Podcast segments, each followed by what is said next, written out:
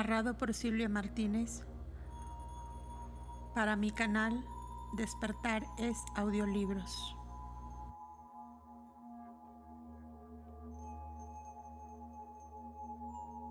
Estancia 9. La evolución final del hombre. 33. Los creadores se arrepienten. 34. Espían ellos su negligencia. 35. Los hombres son dotados de mente. 36. La cuarta raza desarrolla el lenguaje perfecto. 37. Todas las unidades andróginas se separan y se hacen bisexuales. Los las que no habían construido hombres lloraron diciendo, 34. Los Amanasa han profanado nuestras mansiones futuras, esto es karma. Habitemos en las otras, enseñémosles mejor para evitar males mayores. Así lo hicieron. 35. Entonces todos los hombres fueron dotados de manas, vieron ellos el pecado de los sin mente.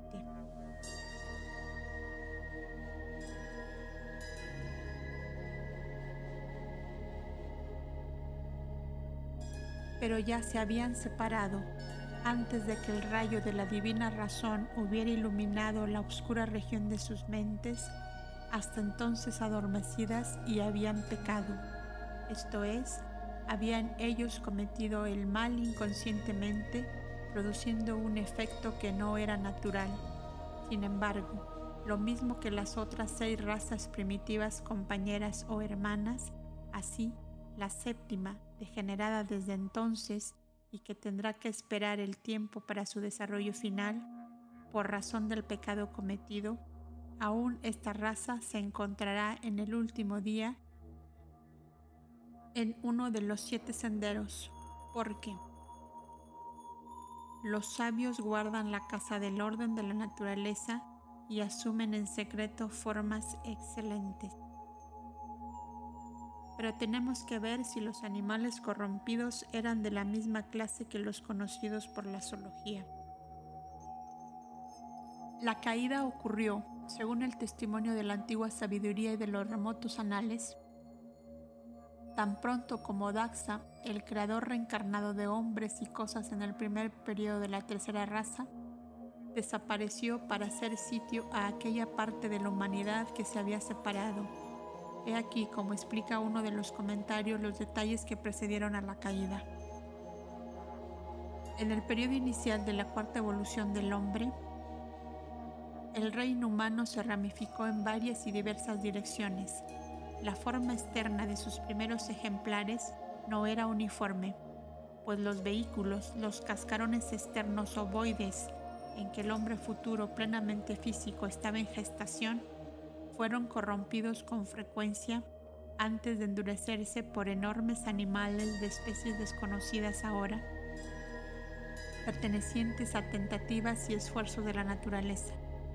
El resultado fue que se produjeron razas intermedias de monstruos, medio animales, medio hombres, pero como eran fracasos no les fue permitido alentar y vivir largo tiempo aun cuando el poder intrínsecamente superior de la naturaleza psíquica sobre la física, siendo aún muy débil y apenas establecido, los hijos nacidos del huevo habían tomado como compañeras varias de sus hembras y engendrado otras monstruos humanos. Más tarde, habiéndose gradualmente equilibrado las especies animales y las razas humanas, se separaron y no se volvieron a aparear el hombre ya no volvió a crear, sino que engendró, pero no solo engendró hombres, sino también animales en aquellos tiempos remotos. Por tanto, los sabios que hablan de varones que ya no tenían descendencia engendrada por la voluntad, sino que engendraron animales diversos, así como danabas gigantes, con hembras de otras especies, siendo los animales a manera de hijos putativos de ellos, y rehusando los varones, los varones humanos con el tiempo ser considerados como padres putativos de criaturas mudas, hablaron con verdad y sabiamente. Viendo este estado de cosas, los reyes y señores de las últimas razas, de la tercera y de la cuarta, pusieron el sello de la prohibición sobre estas relaciones pecaminosas. Estas intervenían en el karma, desarrollaban nuevo karma. Ellos, los reyes divinos, castigaron con la esterilidad a los culpables.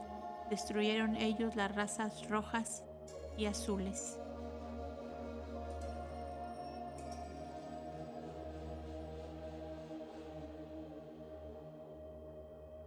En otro comentario leemos, aún en tiempos posteriores había hombres animales de caras rojas y azules, no por comercio carnal efectivo entre la especie humana y los animales, sino por descendencia. Y otro pasaje menciona, hombres atesados de pelo rojo que marchan a cuatro patas, que se encorvan y enderezan, que se mantienen de pie y se vuelven a dejar caer sobre las manos, que hablan como sus antepasados, corren sobre sus manos como sus gigantes antepasadas hembras. Quizá los jaquelianos reconozcan en, esta en estas especies no al Homo primigenius, sino a ciertas tribus inferiores, tales como algunas de salvajes australianos. Sin embargo, ni aun estos descienden de los monos antropoides, sino de padres humanos y de madres semi-humanas o hablando con más exactitud, de monstruos humanos, los fracasos que se mencionan en el comentario. Los verdaderos antropoides, los catirrinos y los platirrinos de Haeckel vinieron mucho más tarde en los últimos tiempos de los atlantes. El orangután, el gorila, el chimpancé y el cinocéfalo son las últimas evoluciones puramente físicas de los mamíferos antropoides inferiores. Poseen en sí una chispa de la esencia puramente humana. Por otra parte, el hombre no tiene ni una gota de sangre pitecoide en sus venas. Así lo manifiesta la antigua sabiduría y la tradición universal. Nota de la autora sobre la sangre pitecoide.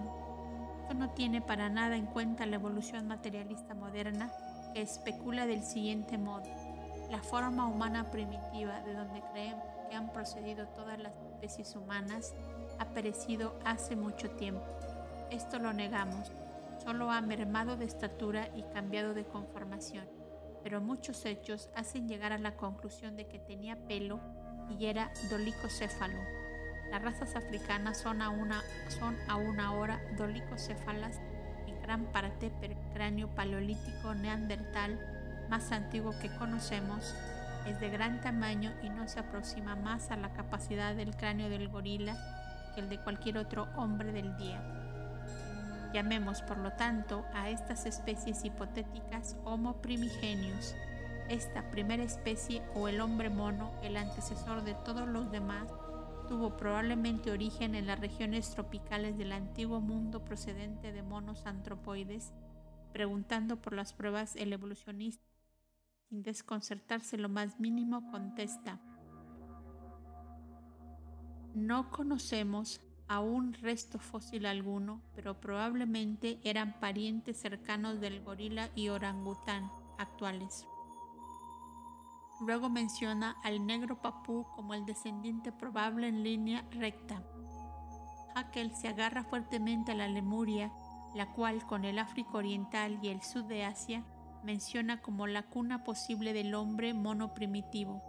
Así también lo afirman muchos geólogos. Mr. A. R. Wallace admite su realidad, aunque en sentido más bien modificado, en su distribución geográfica de los animales pero no debe ningún evolucionista hablar tan ligeramente del tamaño comparativo de los cráneos del hombre y del mono, pues esto es muy anticientífico, especialmente cuando pretende no encontrar diferencia entre ambos o a lo menos muy pequeña, porque el mismo Vogt ha demostrado al paso que el mono superior, el gorila, tiene un cráneo solo de 30 a 51 pulgadas cúbicas, el cráneo de los aborígenes australianos inferiores alcanza 99.35 pulgadas cúbicas. El primero pues no llega a la mitad del tamaño del cráneo de un recién nacido, dice. Fin de la nota.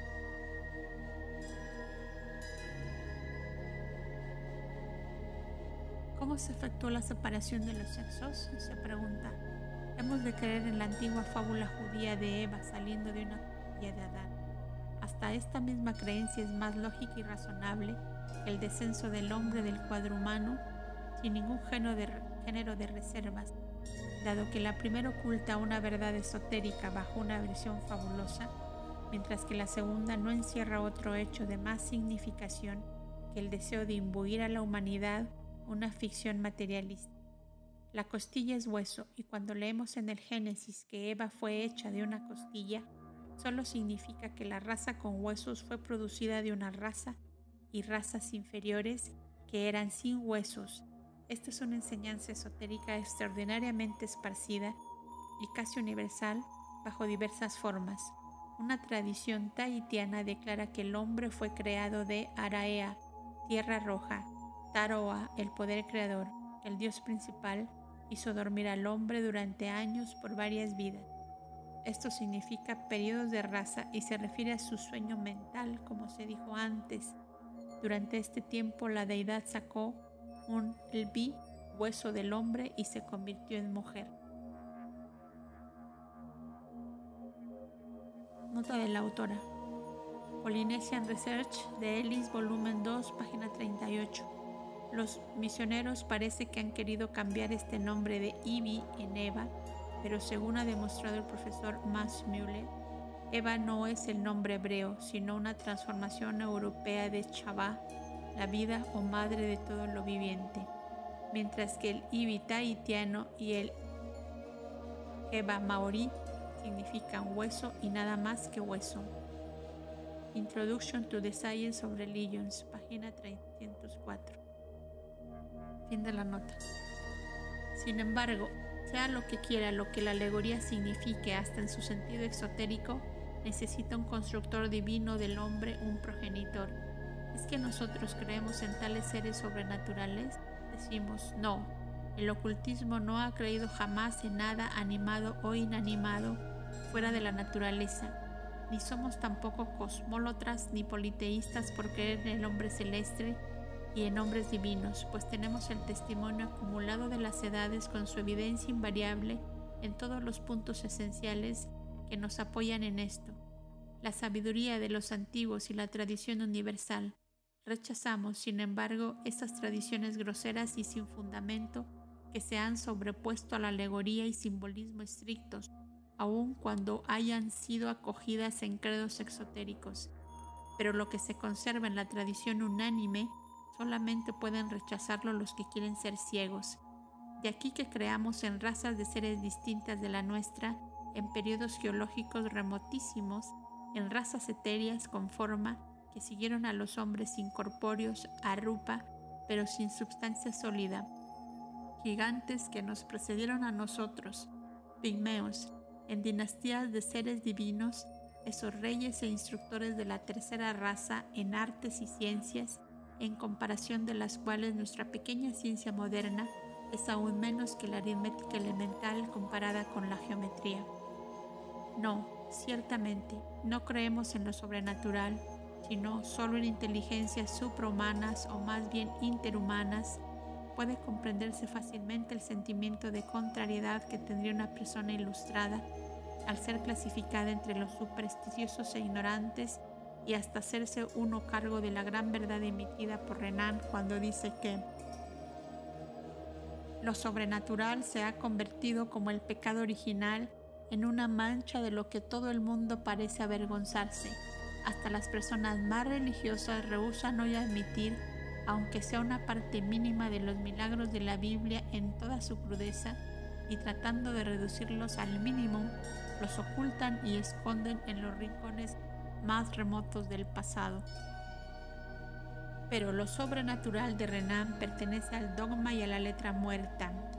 Ello no tiene nada que ver con su espíritu ni con la realidad de los hechos de la naturaleza si la teología nos pide que creamos solo hace 4 o 5 mil años que los hombres vivían 900 años y más, que una parte de la humanidad, los enemigos del pueblo de Israel exclusivamente, se componía de gigantes y monstruos, nos negamos a creer que semejante cosa existiese en la naturaleza hace solo 5.000 años, porque la naturaleza jamás procede por los altos y la lógica y el sentido común, juntamente con la geología, antropología y etnología, se han revelado con razón contra tales afirmaciones. Pero si esta misma teología, abandonando su cronología fantástica, hubiese pretendido que los hombres vivían 969 años, la edad de Matusalén, hace 5 millones de años, nada tendríamos que decir en contra del acerto, porque en aquellos días la constitución física de los hombres era, comparada con el cuerpo actual humano, como la de un megalosauro a un lagarto común. Un naturalista sugiere otra dificultad. La especie humana es la única que, aunque desigual en sus razas, puede procrear entre sí. No existe la selección entre las razas humanas, dicen los antidarwinistas. Y ningún evolucionista puede negar el argumento, lo cual prueba triunfalmente la unidad específica. ¿Cómo puede, pues, el ocultismo insistir en que una parte de la humanidad de la cuarta raza engendró pequeñuelos con hembras de otra especie, solo semihumana, sino enteramente animal, cuyos híbridos no solo engendraron libremente, sino que produjeron a los antepasados de los monos antropoides modernos? La ciencia esotérica contesta esto que eso sucedía en los mismos comienzos del hombre físico. Desde entonces la naturaleza ha cambiado sus métodos y la esterilidad es el único resultado del crimen de bestialidad del hombre.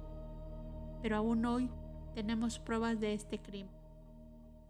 La doctrina secreta enseña que la unidad específica de la humanidad no deja de tener excepción. Aún hoy, porque hay, o más bien había todavía, hace pocos años, descendientes de estas tribus o razas medio animales, tanto del remoto origen lemur como el del lemur atlante. El mundo los conoce por tasmanios, ahora extinguidos, australianos, isleños, andamanes, etc., la procedencia de los tasmanios puede casi probarse por un hecho que llamó mucho la atención a Darwin, sin poder sacar nada en el limpio de él. Este hecho merece mencionarse. De cuatro fajes y otros naturalistas que tratan de probar el monogenismo por el hecho mismo de que todas las raras de la humanidad pueden cruzarse entre sí, han dejado fuera de sus cálculos excepciones que en este caso no confirman la regla.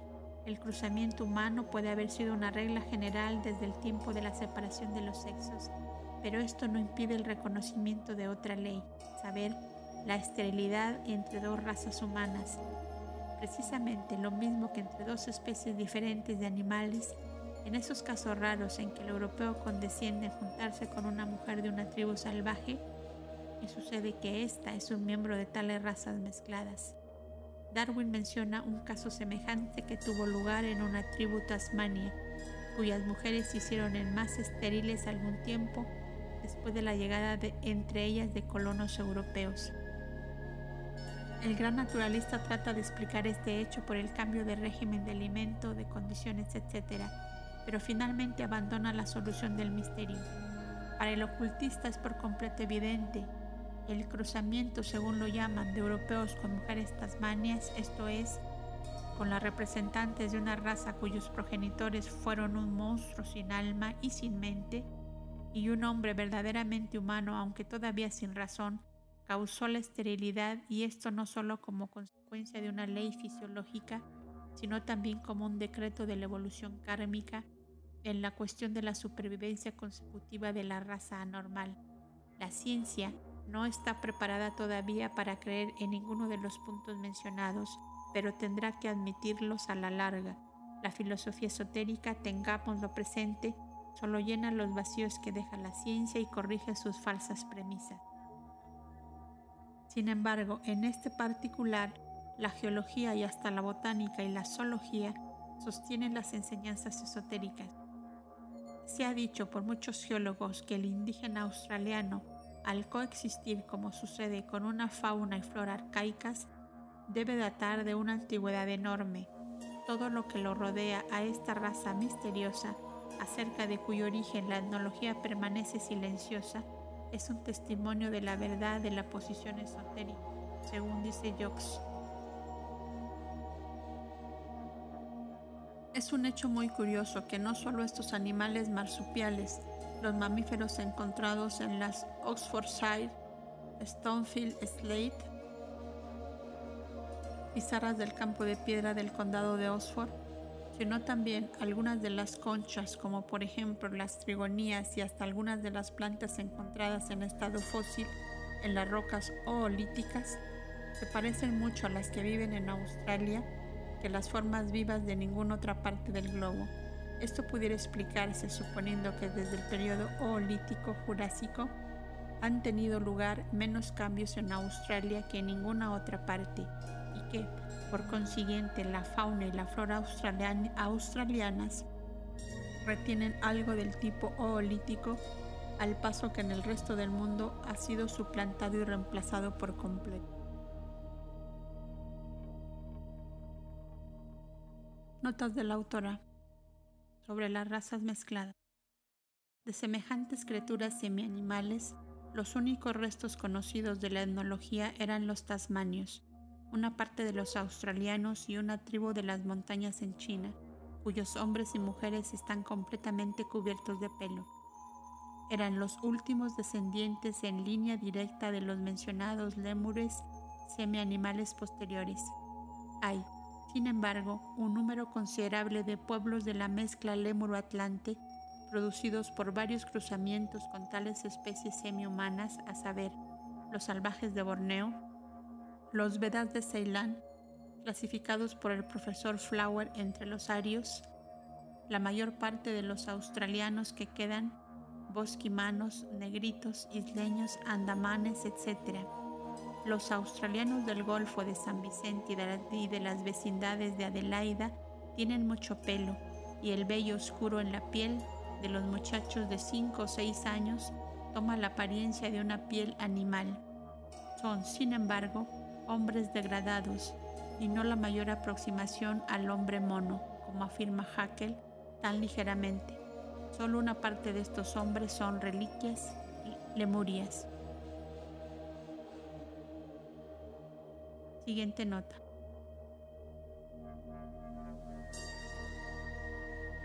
Monstruos sin alma. Al llamar a los animales sin alma, no privamos a la bestia desde la especie más humilde a la más elevada de un alma, sino solo de un alma ego consciente sobreviviente, esto es, del principio que sobrevive al hombre y reencarna en otro hombre. El animal tiene un cuerpo astral que sobrevive al físico durante un corto periodo sin embargo, su mónada animal no reencarna en la misma especie, sino en otra superior y por supuesto no tiene de Bachan. Tiene ella en sí la semilla de todos los principios humanos, pero en estado latente. Fin de las notas. Ahora bien, ¿por qué han tenido lugar menos cambios en Australia que en ninguna otra parte? ¿Dónde está la razón de ser semejante condenación al retardo? Sencillamente porque la naturaleza del medio se desarrolla par y paso con la raza que se refiere. Las, las correspondencias dominan en todas partes.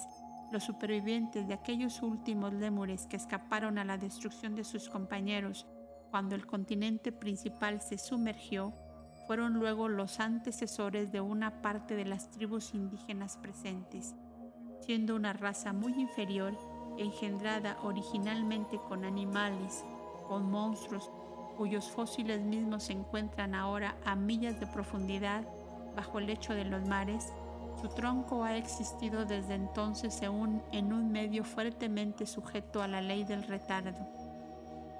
Australia es una de las tierras más antiguas actualmente sobre las aguas y se halla en la decrepitud senil de la vejez a pesar de su suelo virgen. No puede producir formas nuevas a menos de ser ayudada por razas nuevas y lozanas y por crías y cultivos artificiales. Volvamos otra vez en todo caso a la historia de la tercera raza, la nacida del sudor, la criadora de huevos y la andrógina casi sin sexo en sus principios, se convirtió luego en bisexual o andrógina.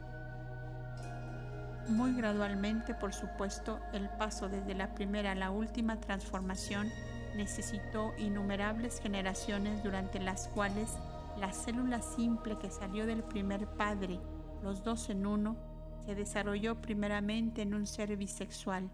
Luego, la célula, convirtiéndose en un huevo regular, produjo una criatura unisexual.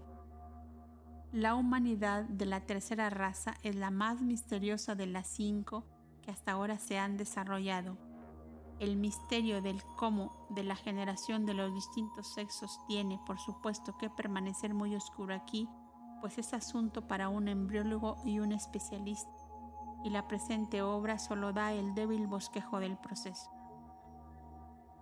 pero es evidente que las unidades de la humanidad de la tercera raza principiaron a separarse en sus cascarones prenatales o huevos y a salir de ellos como pequeñuelos machos y hembras definidos edades después de la aparición de sus primitivos progenitores, y a medida que el tiempo transcurría en sus periodos geológicos, las subrazas nuevamente nacidas principiaron a perder sus capacidades natales.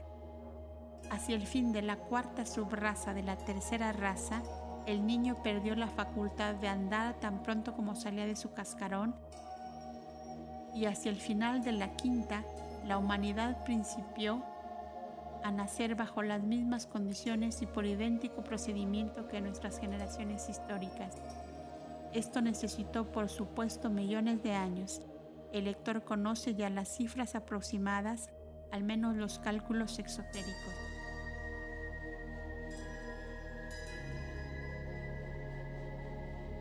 Nos estamos aproximando al punto de vuelta de la evolución de las razas. Veamos lo que la filosofía oculta dice del origen del lenguaje.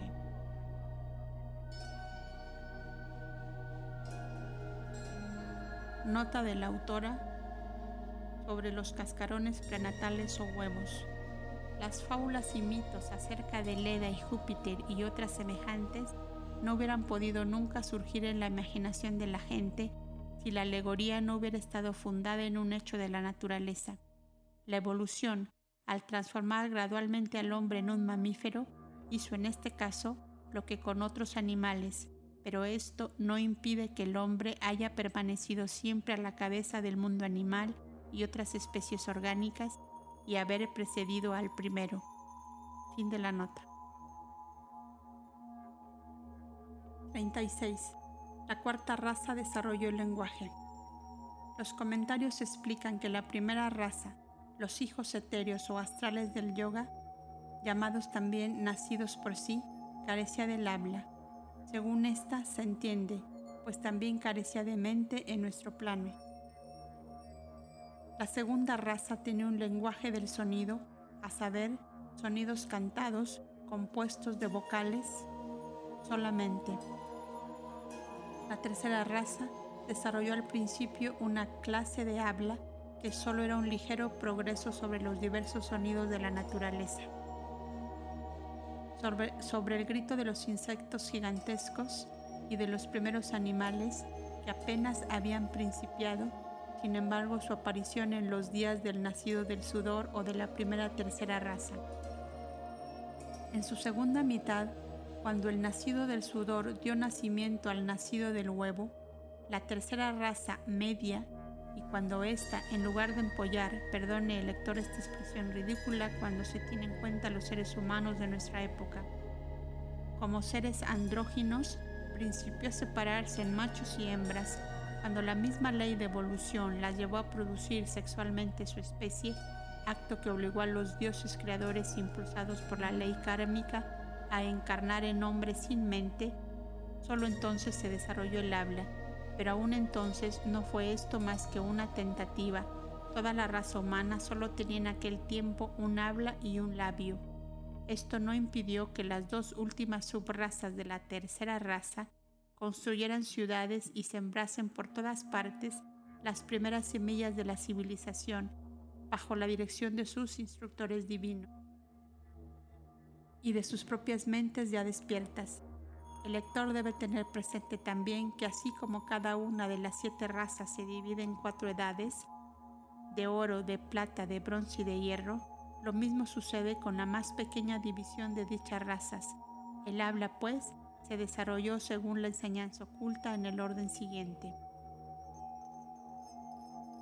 1. Idioma monosilábico el de los primeros seres humanos casi completamente desarrollados al final de la tercera raza raíz, los hombres de color dorado de complexión amarilla, después de su separación en sexos y del despertar completo de sus mentes. Antes de esto se comunicaban por lo que ahora se llamaría transferencia del pensamiento, aunque exceptuando la raza llamada los hijos de la voluntad y del yoga, los primeros en quienes habían encarnado los hijos de la sabiduría, el pensamiento estaba muy poco desarrollado en el hombre físico naciente y nunca se elevaba más allá de un nivel terrestre inferior. Cuerpos físicos pertenecen a la tierra y sus mónadas permanecían en un plano superior. El lenguaje no podía desarrollarse bien antes de la completa adquisición y desenvolvimiento de sus facultades razonadoras. Este idioma monosilábico fue el padre vocal, por decirlo así, de las lenguas monosilábicas mezcladas con consonantes duras que todavía se usan entre las razas amarillas conocidas de los antropólogos. 2. Idiomas aglutinantes. Estos caracteres lingüísticos originaron idiomas aglutinantes. Estos se hablaron por algunas razas atlantes, mientras que otros troncos, padres de la raza cuarta, conservaron la lengua madre, y como los lenguajes tienen una evolución cíclica, su infancia, pureza, crecimiento, caída en la materia, mezcla con otras lenguas, madurez, decaimiento y finalmente muerte, por esto decayó y casi murió el habla primitiva de las razas atlantes más civilizadas. Ese habla mencionada como la Raksasi Vasa en las obras antiguas sánscritas al paso que la crema de la cuarta raza gravitaba más y más hacia el ápice de la evolución física e intelectual, dejando así como herencia a la naciente quinta raza la aria, el lenguaje de flexión altamente desarrollado, el aglutinante decayó y quedó como idioma fósil fragmentario, esparcido ahora y casi limitado a las tribus aborígenes de América. 3. Idiomas de flexión la raíz del sánscrito, muy erróneamente llamado el hermano mayor del griego, en lugar de su padre, fue la primera lengua, ahora la de los misterios de los iniciados de la quinta raza. Las, lenguas semíticas son descendientes bastardas de las primeras corrupciones fonéticas de los hijos mayores del primitivo sánscrito. La doctrina oculta nos, no admite divisiones sobre la aria, la semítica y hasta acepta la turania con grandes reservas. Los semitas, especialmente los árabes, son arios posteriores degenerados en espiritualidad y perfectos en materialidad. A estos pertenecen todos los judíos y árabes. Los primeros son una tribu descendiente de los chándalas de la India, los fuera de casta, muchos de ellos ex brahmanes que refugiados en Caldea, Sinde y Aria, Irán, nacieron efectivamente de su padre Abraham, no Brahman, unos 8.000 años antes de Cristo. Los otros, los árabes, son descendientes de aquellos arios que no quisieron ir a la India cuando la dispersión de las naciones, algunos de los cuales permanecieron en las fronteras de la misma en el Afganistán y Kabul. Y a lo largo del Oxus, mientras que otros penetraron en Arabia y la invadieron, pero esto fue cuando el África se había ya levantado como continente. Entre tanto, tenemos que seguir tan de cerca como nos lo permite el espacio limitado de que disponemos la evolución gradual de las verdaderas especies humanas actuales, en la evolución bruscamente detenida de ciertas subrazas y en su forzada y violenta desviación hacia la línea puramente animal por medio de cruzamientos artificiales verdaderamente análogos a la hibridación que hemos aprendido a utilizar ahora en los reinos vegetal y animal, es donde debemos buscar el origen de los antropoides. En estos monstruos cubiertos de pelo rojo, fruto de la unión antinatural de hombres y animales, no encarnaron como vemos los señores de la sabiduría. Así, por medio de una larga serie de transformaciones debidas al cruzamiento contra natura, selección sexual antinatural, se originaron en el debido transcurso del tiempo las especies inferiores de la humanidad, mientras que por ulterior bestialidad y como fruto de sus primeros esfuerzos animales de reproducción engendraron una especie que se desarrolló como monos mamíferos y edades más tarde. En cuanto a la separación de los sexos, no tuvo lugar repentinamente como puede suponerse. La naturaleza procede lentamente en todo lo que hace. Notas de la autora.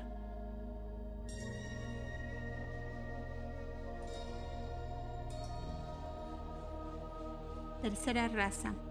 Para evitar confusiones debe tener presente el lector que el término raza raíz se aplica a cada una de las siete grandes razas, el de subraza a cada una de sus grandes ramas y el de raza de familia a cada una de las subdivisiones que incluyen naciones y grandes tribus. Instructores divinos. En la sección sobre la quinta raza y sus instructores divinos, en el comentario a la estancia 12 se explica la naturaleza de estos instructores.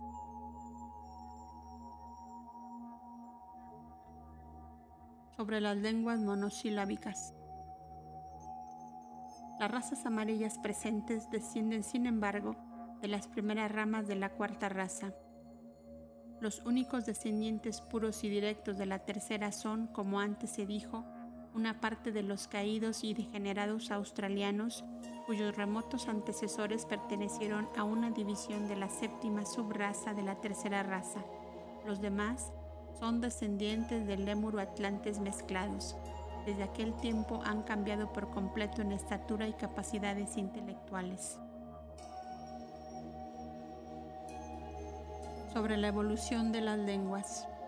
El habla es ciertamente coetánea de la razón y no pudo desarrollarse hasta que los hombres se asimilaron los principios anímicos existentes en ellos, los que fructificaron y llamaron a la vida al elemento manásico dormido en el hombre primitivo, pues como nos dice el profesor Max Müller en su Science of Thought, el pensamiento y el habla son idénticos.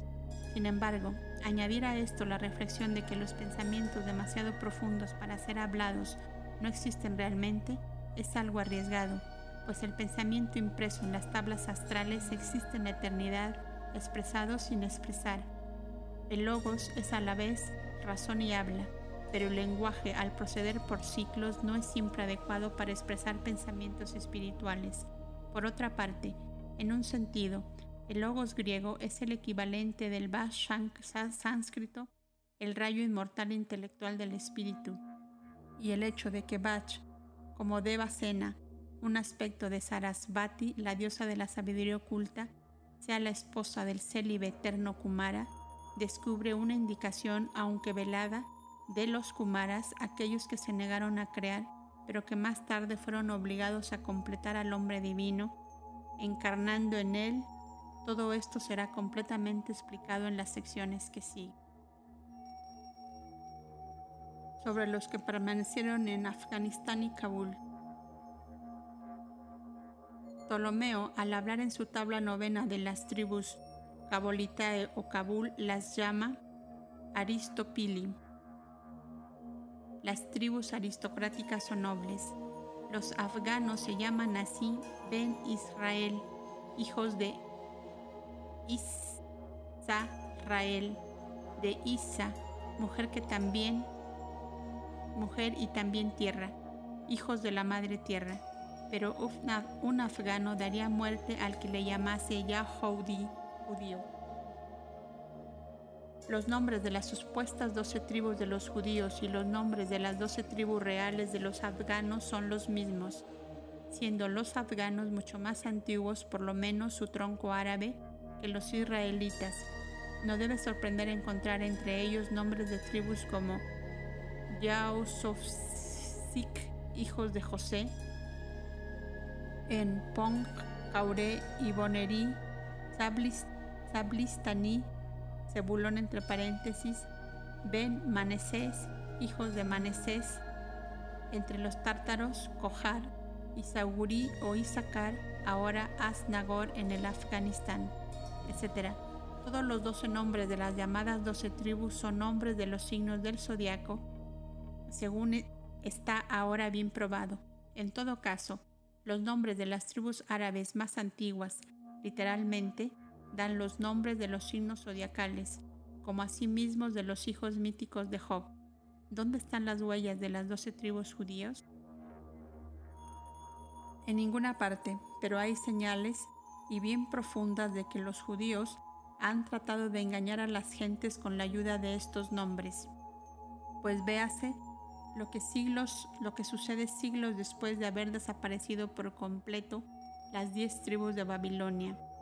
Ptolomeo Filadelfio, deseando tener traducida la ley hebrea al griego, la famosa de los setenta, escribió al gran sacerdote judío Eleazar que le enviase seis hombres de cada una de las doce tribus y los setenta y dos representantes de los cuales sesenta eran sin duda fantasmas, fueron al rey en Egipto y tradujeron la ley entre milagros y maravillas. Véase Oroe Biblia de Butler, Josefo y Filón el judío.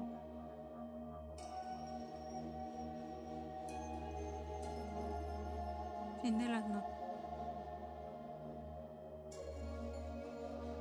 37. El uno se convirtió en dos, así también todos los seres vivos y serpientes que eran todavía uno, peces gigantescos, pájaros y serpientes con cabezas de cono. Esto se relaciona evidentemente con la llamada edad de los reptiles anfibios, durante la cual la ciencia niega que el hombre existiese. Pero ¿qué podían saber los antiguos de los animales y monstruos antidiluvianos prehistóricos? Sin embargo, en el libro 6 de los comentarios se encuentra un pasaje que traducido libremente dice así. Cuando la tercera se separó y cayó en el pecado engendrando hombres animales, estos, los animales, se hicieron feroces y los hombres y ellos se destruían mutuamente. Hasta entonces no existía el pecado, ninguna vida se destruía. Después de la separación, el Satya Yuga terminó. La eterna primavera se convirtió en cambio constante y estaciones sucesivas. El frío obligó a los hombres a construir guaridas y a idear vestidos el hombre acudió a los padres superiores, los dioses o ángeles superiores, los nirmanakayas de los nagas, las serpientes sabias y dragones de luz vinieron, y los precursores de los iluminados, los budas. Descendieron reyes divinos y enseñaron a los hombres artes y ciencias, pues el hombre no pudo vivir más tiempo en la primera tierra, Adibarsa, el Edén de las primeras razas, que se había convertido en un blanco cadáver helado. Esto es sugestivo. Veremos lo que puede deducirse de esta breve declaración. Algo puede hacer suponer que hay más en ella de lo que aparece a primera vista.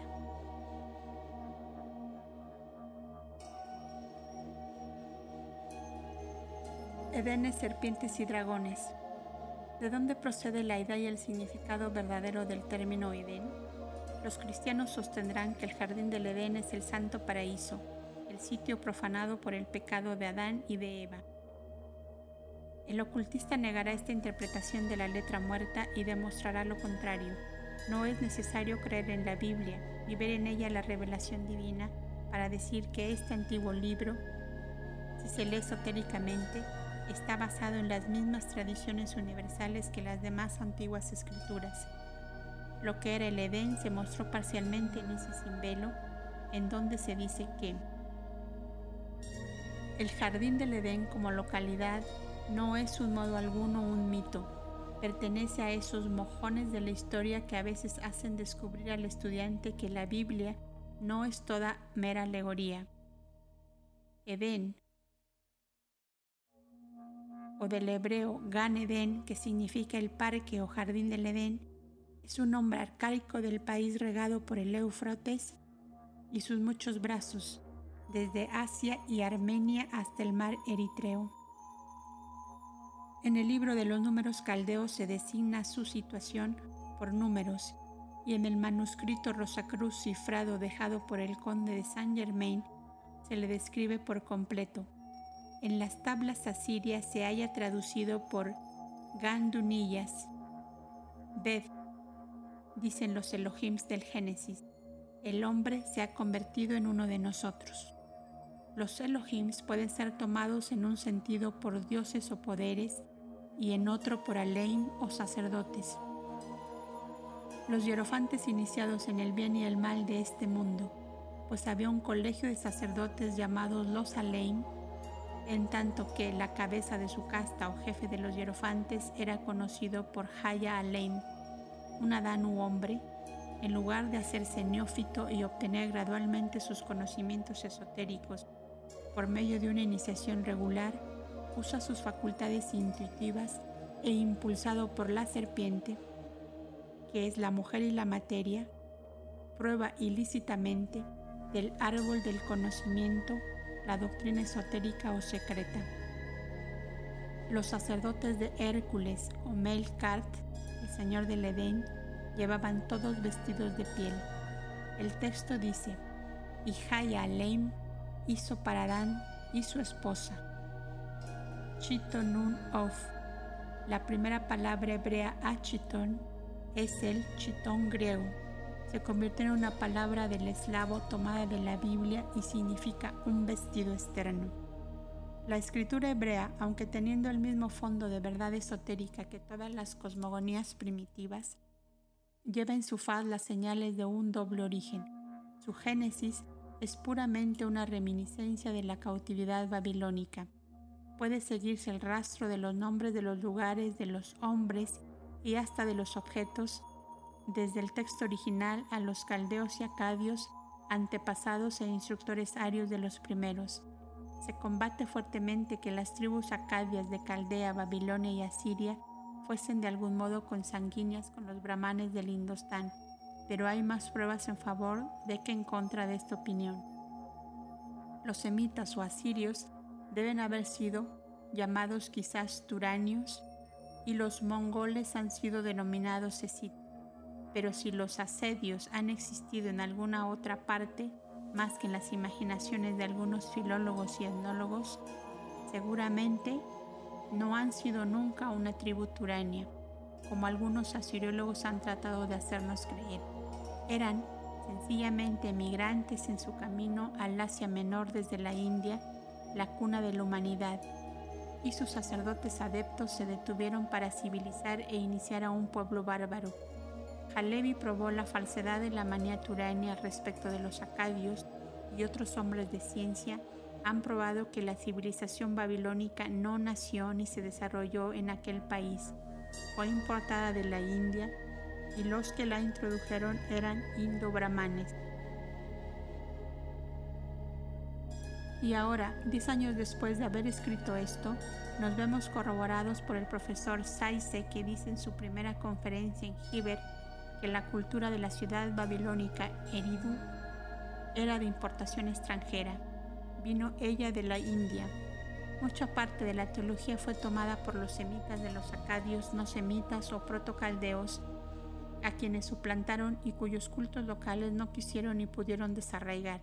Verdaderamente, durante el transcurso de muchos siglos, las dos razas, la semita y la acadia, vivieron una al lado de otra mezclándose insensiblemente sus ideas y culto a los dioses.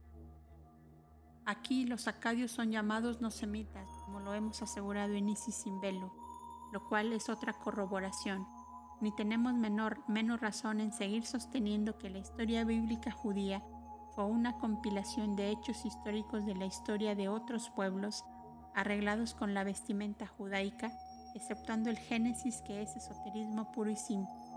Pero realmente desde Leucino a Cachemira y más allá aún es donde la ciencia debe buscar la cuna, o más bien una de las cunas principales de la humanidad y de los hijos de Adán especialmente en tiempos posteriores, cuando el jardín del Eden sobre el Éufrates se convierte en el colegio de los astrólogos y magos, los Aleim. Pero este colegio y este Edén pertenecen a la quinta raza y son simplemente una vaga reminiscencia del Adivarsa de la tercera raza primitiva. ¿Cuál es la etimología de la palabra Edén? En griego es nom, que significa voluptuosidad. Bajo este aspecto no es mejor que el Olimpo de los griegos, que el cielo de Indra, que esparga el monte de Meru, y hasta que el paraíso lleno de uríes prometido por Mahoma a los fieles. El jardín del Edén no ha sido nunca propiedad de los judíos, pues China, que no puede sospecharse que conociese nada acerca de los judíos, dos mil años antes de Cristo, tenía un jardín primitivo semejante en el Asia Central, habitado por los dragones de la sabiduría, los iniciados. Y según Klaproth, la carta jeroglífica copiada de una enciclopedia japonesa en el libro de Fue Kouki coloca su jardín de la sabiduría en la meseta de Pamir entre los picos más altos de la cordillera de los Himalaya y describiéndolo como el punto culminante del Asia Central, muestra los cuatro ríos Oxus, Indu, Ganges y Silo fluyendo de un origen común, el lago de los dragones. Pero este no es el Edén del Génesis, ni es el jardín del Edén cabalístico, pues el primero, el Edén y la, significa en un sentido la sabiduría, un estado semejante al del nirvana, un paraíso de dicha, mientras que en otro sentido se refiere al hombre intelectual, el que contiene el Edén, en donde crece el árbol del conocimiento del bien y del mal, siendo el hombre el conocedor. Renan y Barthélemy Saint-Hilary, basándose en las inducciones más sólidas, creen imposible dudar por más tiempo y ambos colocan la cuna de la humanidad en la región del Timaús. Finalmente, el Journal Asiatique llega a la conclusión de que todas las tradiciones de la especie humana que colocan a las familias primitivas en la región en que nacieron no, las presentan agrupadas alrededor de los países en donde la tradición judía coloca el jardín del Edén, donde los arios zoroastrianos establecieron su Airyana, Bajo o el Merum. Háyanse limitados al norte con los países que se juntan al lago Aral y al sur con el Baltistán o Pequeño Tíbet, donde concurre probar que allí se encontraba la morada de esa humanidad primitiva de la cual debemos proceder. Esta humanidad primitiva se hallaba en su quinta raza cuando el dragón de cuatro bocas, el lago, el lago del cual quedan muy pocas señales, era la morada de los hijos de la sabiduría, los primeros hijos nacidos de la mente de la tercera raza. Sin embargo, no era la única cuna ni la cuna primitiva de la humanidad aunque verdaderamente era la copia de la cuna del primer hombre pensador divino. Era el Paradesha, la tierra montañosa de la primera gente que habló el sánscrito, el Edone, el país de las delicias de los griegos, pero no era la glorieta de la voluptuosidad de los caldeos. Pues esta última solo fue su reminiscencia, ni fue allí donde ocurrió la caída del hombre después de la separación el Edén de los judíos fue copiado de la copia caldea. Que la caída del hombre en la generación ocurrió durante el primer periodo de lo que la ciencia llama los tiempos mesozoicos o la época de los reptiles, está evidenciado por la fraseología de la Biblia acerca de la serpiente, la naturaleza de la cual se halla explicada en el Zohar. La cuestión no es si el incidente de Eva con el reptil tentador es alegórico textual, pues nadie puede dudar que es lo primero, sino demostrar la antigüedad del simbolismo en su propia faz y que no era una idea judaica sino universal. Ahora bien, en el Zohar vemos un acerto muy extraño que parece hecho para provocar la risa del lector por lo absurdo y ridículo. Nos dice que la serpiente usada por Samael, el supuesto Satán, para seducir a Eva era una especie de camello volador.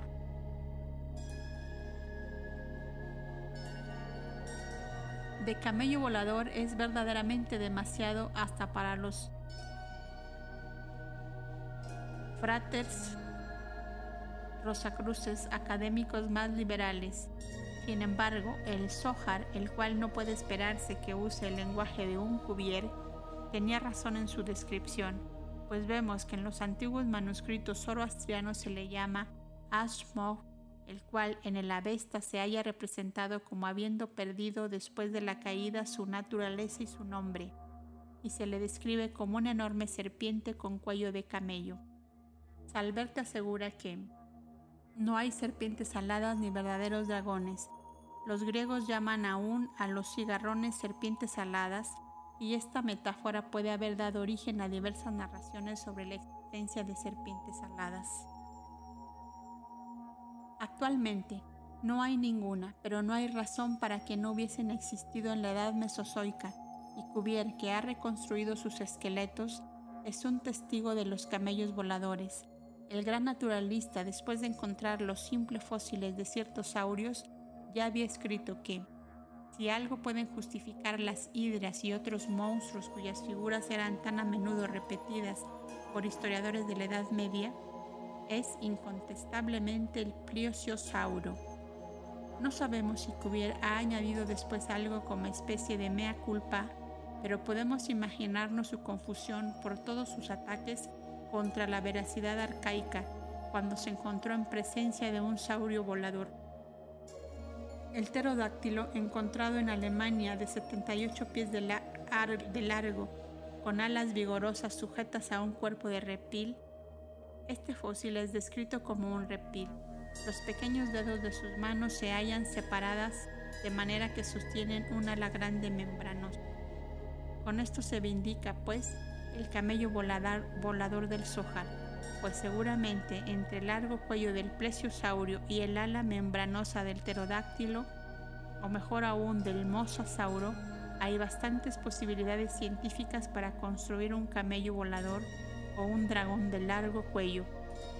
El profesor Cope de Filadelfia ha demostrado que el mosasauro fósil en la, en la marga era una serpiente alada de esta clase. Eh, hay en, sus vértebras caracteres que indican la unión con el ofidio más bien que con el lacertédido, lacértido. Ahora pasemos a la cuestión principal. Es bien sabido que la antigüedad no ha pretendido jamás contar entre sus artes y ciencias a la paleontografía y a la paleontología y nunca tuvo sus cubiertos. Sin embargo, en los ladrillos babilónicos y especialmente en los dibujos antiguos chinos y japoneses, en las pagodas y monumentos más antiguos y en la Biblioteca Imperial de Pekín, más de un viajero ha visto y reconocido representaciones perfectas de plesiosaurios y pterodáctilos en los multiformes dragones chinos. Por otra parte, los profetas hablan en la Biblia de las serpientes ígneas voladoras y Job menciona a Leviatán Ahora bien, presentamos directamente las siguientes preguntas.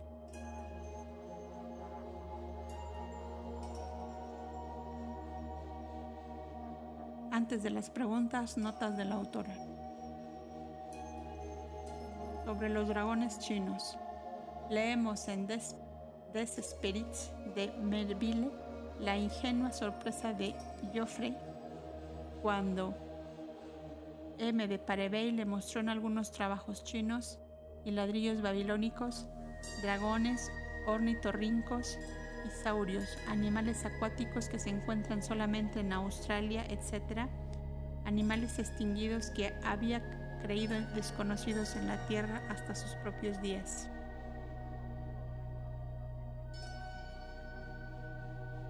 Sobre las serpientes ígneas voladoras, Véase Isaías 36, la víbora y la serpiente voladoras, y las serpientes ígneas conquistadas por las serpientes de bronce de Moisés.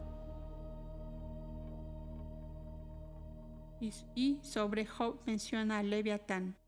Los fósiles que conocemos reconstruidos por la ciencia debían ser suficiente garantía para la posibilidad hasta de un Leviatán, por no mencionar las serpientes voladoras de Isaías o Saraf Mejopep, palabras que todos los diccionarios hebreos traducen como saraf, veneno inflamado o de fuego, y Mejopep volador, pero aun cuando la teología cristiana ha relacionado siempre a Leviatán y Saraf Mejopep con el demonio, las expresiones son metafóricas y no tienen nada que ver con Satán. Sin embargo, la palabra dragón se ha convertido ahora en un sinónimo de este último. En la Bretaña, la palabra drog significa ahora el demonio, de donde proviene, nos dice Cambry, la tumba del diablo en Inglaterra. Hedandum Sepulcrum. En el Languedoc, los fuegos meteóricos y fuegos fatuos se llaman Drag y en Bretaña Dreg, Rag o Wright. El castillo de Drogheda en Irlanda significa el castillo del diablo. Fin de las notas. 1. ¿Cómo podían las naciones antiguas saber nada de los monstruos extinguidos de los tiempos carboníferos y mesozoicos y hasta representarlos y describirlos oral y pictóricamente, a menos que hubiesen visto ellos mismos esos monstruos o bien que poseyeran descripciones de ellos en sus tradiciones, cuyas descripciones requieren testigos oculares vivos e inteligentes? 2 y una vez admitidos tales testigos oculares, a menos que se acepte la clarividencia retrospectiva, ¿cómo es posible que la humanidad y los primeros hombres paleolíticos no sean anteriores al tiempo medio del periodo terciario? Debemos tener presente que la mayor parte de los hombres de ciencia no admiten que el hombre haya podido aparecer antes del periodo cuaternario, dejándolo así por completo fuera de los tiempos cainozoicos Aquí tenemos especies extinguidas de animales que desaparecieron de la faz de la Tierra hace millones de años, conocidas y descritas por naciones cuya civilización se dice que apenas ha podido principiar hace unos cuantos miles de años. ¿Cómo es esto? Es evidente que hay que suponer o que el tiempo mesozoico se adentra en el periodo cuaternario o que el hombre debe ser contemporáneo del pterodáctilo y del plesiosauro. De esto no se desprende que, porque los ocultistas crean y defiendan a la sabiduría y ciencias antiguas, aun cuando los saurios alados se llamen camellos voladores, en las traducciones del Zohar, creamos por lo tanto con igual facilidad todos los cuentos que la Edad Media nos refiere de tales dragones. Los pterodáctilos y los plesiosauros dejaron de existir con la mayoría de la tercera raza, por lo tanto, cuando con toda gravedad se nos pide por los escritores católicos romanos que demos crédito a los cuentos absurdos de Christopher Chisel y del padre Kircher, de que vieron con sus propios ojos dragones vivos, ignos y voladores en 1619 y 1669, respectivamente, se nos permitirá considerar sus acertos como sueños o como cuentos. No podemos considerar de otro modo que como una licencia poética la fábula referida por Petrarca, quien siguiendo un día a su Laura en los bosques, al pasar cerca de una cueva, dícese que encontró un dragón al que seguidamente mató con su daga, impidiendo así que el monstruo devorara a la señora de su corazón. Creeríamos gustosos la historia si Petrarca hubiese vivido en los días de los Atlantes cuando tales monstruos antidiluvianos pueden haber existido aún. En nuestra era presente negamos su existencia. La serpiente de mar es una cosa y el dragón otra completamente distinta. La primera es negada por la mayoría porque vive en las mismas profundidades del océano. Es muy rara y solo se eleva a la superficie cuando se ve obligada a ello, quizás por el hambre permaneciendo así invisible, puede existir y sin embargo ser negada. Pero si existiese tal cosa como el dragón que se ha descrito, ¿cómo hubiera podido dejar de averiguarse? Es una criatura contemporánea del primer tiempo de la quinta raza raíz y ya no existe. El lector preguntará que por qué nos ocupamos de los dragones. Contestamos primero, porque el conocimiento de tales animales es una prueba de la antigüedad enorme de la especie humana. Y segundo, para mostrar la diferencia entre el significado zoológico verdadero de las palabras dragón, naga y serpiente y el sentido metafórico cuando se usan simbólicamente, el lector profano, que nada sabe acerca de la lengua del misterio, es probable que siempre que vea mencionada una de estas palabras, las tome literalmente. De aquí los quid pro quos y las acusaciones injustas. Un par de ejemplos bastarán. Sed et serpens. Bueno, pero ¿cuál es la naturaleza de la serpiente? Los místicos ven intuitivamente en la serpiente del Génesis un emblema animal y una esencia elevada espiritual, una fuerza cósmica suprainteligente, una gran luz caída, un espíritu sideral, aéreo y telúrico a la vez, cuya influencia circunvala el globo. Qui circumambulant terrant, según de Merville, cristiano fanático de la letra muerta, lo expresa y que solo se manifiesta bajo el emblema físico que concuerda mejor con sus anillos intelectuales y morales, esto es, bajo la forma de Ofidio. Pero, ¿qué harán los cristianos con la serpiente de bronce, el sanador divino, si hay que considerar a la serpiente como el emblema de la astucia y del mal, como el demonio mismo? ¿Cómo puede jamás determinarse la línea de demarcación cuando está trazada de un modo arbitrario con espíritu sectario teológico?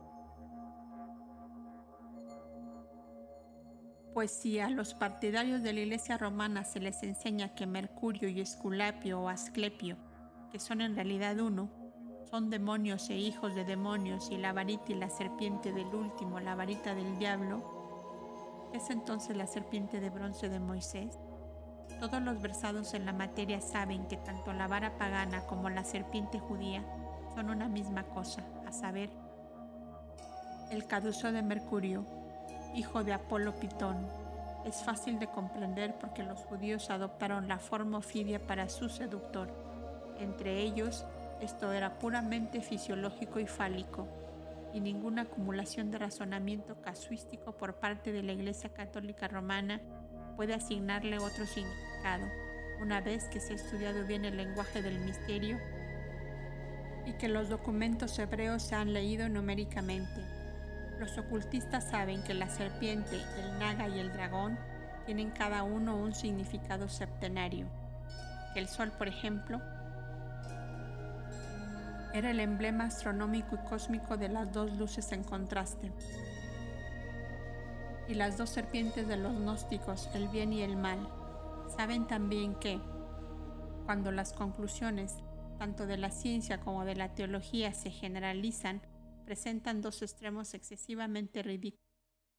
Porque cuando la primera nos dice que hasta seguir las leyendas sobre las serpientes hasta su origen primordial, la leyenda astronómica y meditar seriamente en el sol, el conquistador de Pitón y en la Virgen Celestial del Zodíaco rechazando al dragón devorador para tener la clave de todos los dogmas de las religiones subsiguientes, es fácil percibir que el autor, en vez de generalizar, tiene su vista simplemente fija en la religión cristiana y en el Apocalipsis.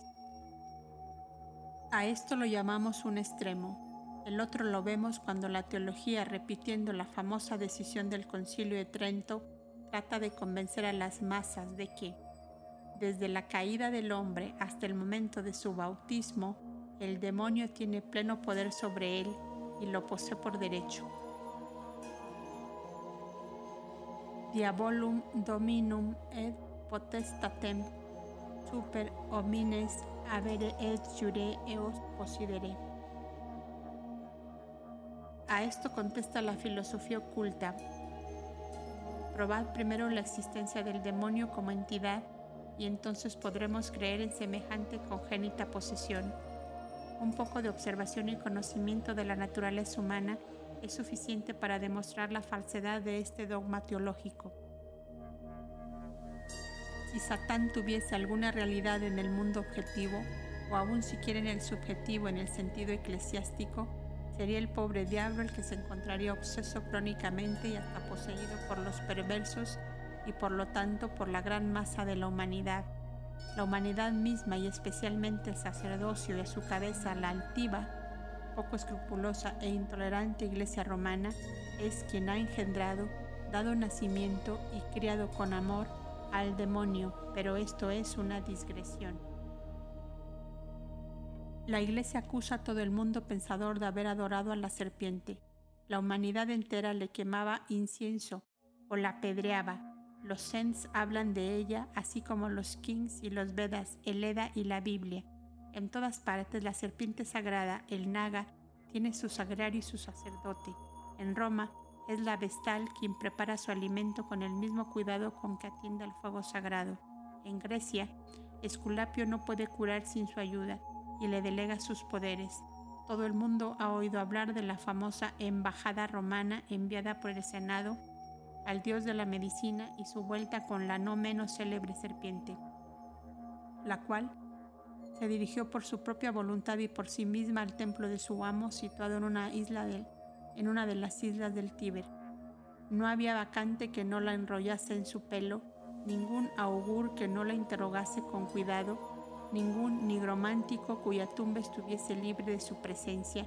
Los cainitas y los sofitas la llaman creador, al paso que reconocen como Schelling que la serpiente es el mal en substancia y en persona. Nota de la autora. Esto es poco más o menos lo mismo que si, dentro de unos cuantos miles de años, algún fanático de una nueva creencia futura que deseara glorificar su religión a expensas del antiguo cristianismo dijese, en todas partes se adoraba al Cordero, la monja llamándole el Agnus lo colocaba sobre su pecho, el sacerdote lo llevaba al altar, figuraba en todas las comidas pascuales y era ruidosamente glorificado en todos los templos. Y sin embargo los cristianos le temían y le odiaban, pues lo mataban y se lo comían. Los paganos, en todo caso, no se comen sus símbolos sagrados. No conocemos gente alguna que coma serpientes o reptiles, excepto en países civilizados en donde principian con las ranas y anguilas y conducirán por las verdaderas serpientes así como han principiado con la carne de cordero y han terminado con la de caballo. Fin. Si el autor tiene razón y si se quiere tener una idea del prestigio de que goza la serpiente aún hoy, se debe estudiar el asunto en la India y aprender todo lo que se cree de ella y todo lo que se atribuye todavía a las nagas cobras en aquel país. Debe visitarse también a los africanos en Huida, los vudús de Puerto Príncipe y de Jamaica, los nagales de México y los pau, hombres serpientes de China, etc. Pero, ¿qué de extraño tiene que la serpiente sea adorada y al mismo tiempo maldita, puesto que sabemos que era un símbolo desde un principio? En todo lenguaje antiguo, la palabra dragón significaba lo que ahora en China, long, o el ser que sobresale en inteligencia, y en griego, el que ve y vigila. ¿Pueden aplicarse estos epítetos al animal de este nombre? No es evidente, cualquiera que sea la interpretación que por la superstición y el olvido del significado primitivo le den ahora los salvajes, que tales calificaciones estaban aplicadas a los originales humanos simbolizados por las serpientes y los dragones? Estos originales, llamados hasta hoy día en China los dragones de la sabiduría, fueron los primeros discípulos de los Yanis que fueron sus instructores. En una palabra, los adeptos primitivos de la tercera raza y más tarde de la cuarta y quinta. El nombre se hizo universal y antes de la era cristiana ningún hombre en su cabal juicio hubiera confundido al hombre con el símbolo. El símbolo de Naufis o el alma del mundo dice Champollion que es entre otros el de una enorme serpiente que se yergue sobre piernas humanas. Este reptil, emblema del buen genio, es un verdadero agato daemon. Muchas veces lo representan con barba. Este animal sagrado, idéntico a la serpiente de los sofitas, se encuentra grabado en muchas piedras agnósticas y basilidianas. La serpiente tiene varias cabezas, pero siempre está inscrita con las letras Noubis.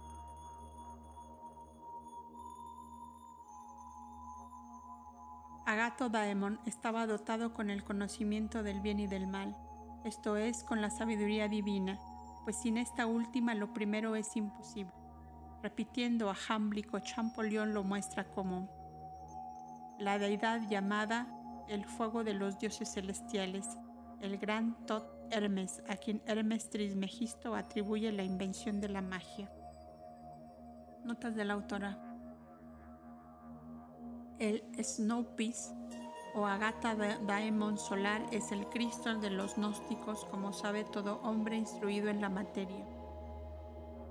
Está íntimamente relacionado con los siete hijos de Sofía, sabiduría, los siete hijos de Aditi, la sabiduría universal, siendo el octavo Martanda, el sol, y los siete son los siete regentes planetarios o genios. Por tanto, Snoopy será el sol espiritual de la luz de la sabiduría y el patrón de todos los iniciados egipcios, como lo fue más adelante Bel Merodac o Bel Belitanus entre los caldeos.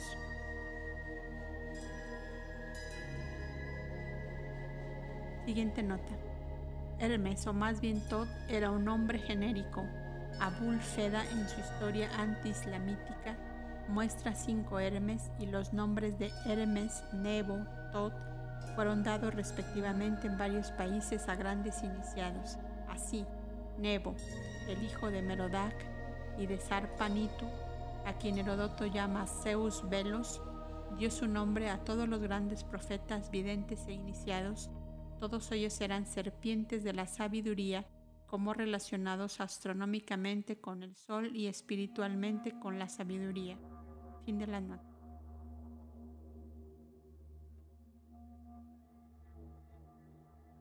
La invención de la magia. Qué término más extraño. Como si el revelar los misterios eternos y reales de la naturaleza fuese inventar. Es lo mismo que si dentro de unos miles de años se atribuyese a Mr. Crooks la invención de la materia radiante en lugar de su descubrimiento. Hermes no fue el inventor ni aún el descubridor, pues como se ha dicho en la penúltima nota, Tot Hermes es un nombre genérico como lo es Enoch, Enochon, el ojo espiritual interno, y Nebo, el profeta evidente, etc. No es el nombre propio de ningún hombre vivo, sino el título genérico de muchos adeptos. Su relación con la serpiente en las alegorías simbólicas es debida a su iluminación por los dioses solares y planetarios durante la primera raza intelectual, la tercera, todos ellos son patrones representantes de la sabiduría secreta. Asclepios es el hijo del dios solar Apolo y es Mercurio. Nebo es el hijo de Bel Merodac. El Manu Paspata, el gran Rish, es el hijo de Vip Paspat, el solo Surya, etc. Y al paso que astronómicamente los Nagas, juntamente con los Rishis, los Gandharvas, Apsarases, Brahmanis, Oyaxas, dioses menores, Yatudanas y Devas son los servidores del sol durante los 12 meses solares. En la teogonía y también en la evolución antropológica, cuando están encarnados en el mundo inferior, son dioses y hombres. Relacionado con esto debe tener presente el lector el hecho de, que Apolonio encontró en Cachemira nagas budistas estos no son serpientes zoológicamente ni tampoco nagas etnológicamente, sino hombres sabios.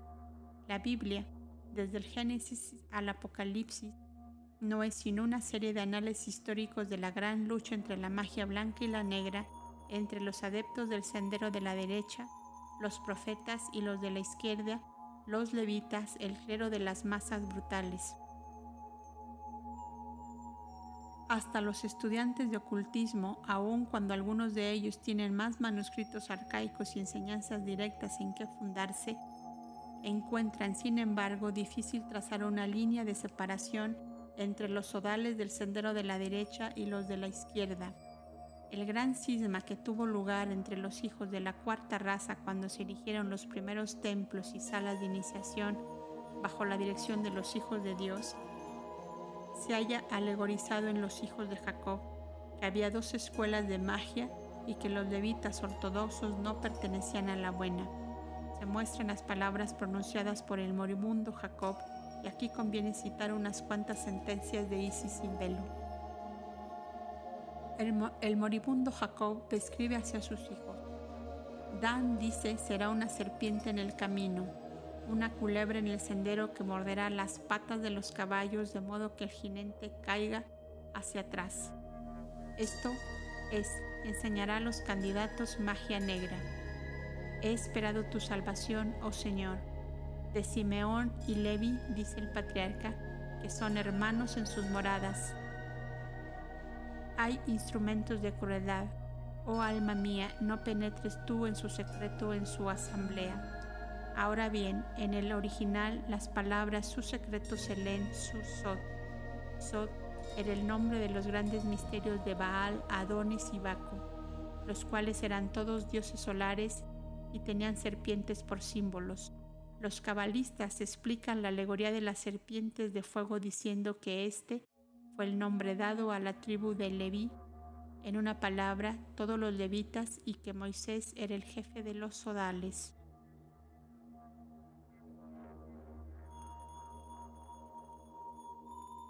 Nota de la autora sobre Sod.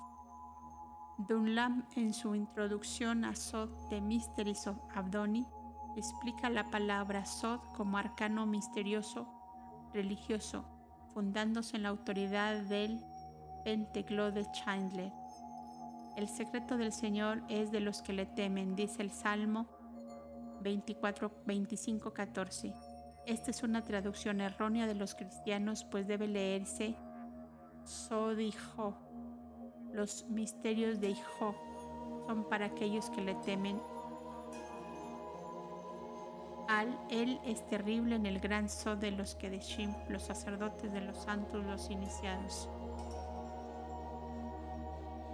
Salmo 89, 7. Los Kedeshim estaban muy lejos de ser santos. Véase la sección 3, El Santo de los Santos, en el volumen 4. Sobre Moisés era el jefe de los sodales. Los miembros de los colegios de sacerdotes se llamaban sodales, dice el Latin Lexicon de Fromm. Los sodalitas fueron constituidos en los misterios ideoanos de la Madre Poderosa, escribe Cicerón. Fin de las notas.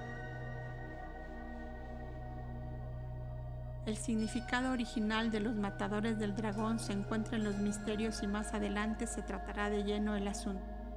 Por otra parte, si Moisés era el jefe de los misterios, se deduce también, por tanto, el hierofante de los mismos. Dedúcese además que había dos escuelas, desde el momento en que al mismo tiempo vemos a los profetas condenando las abominaciones del pueblo de Israel, serpientes de fuego. Era pues sencillamente el epíteto aplicado a los levitas de la casta sacerdotal después que abandonaron la buena ley las enseñanzas tradicionales de Moisés y a todos los que seguían la magia negra.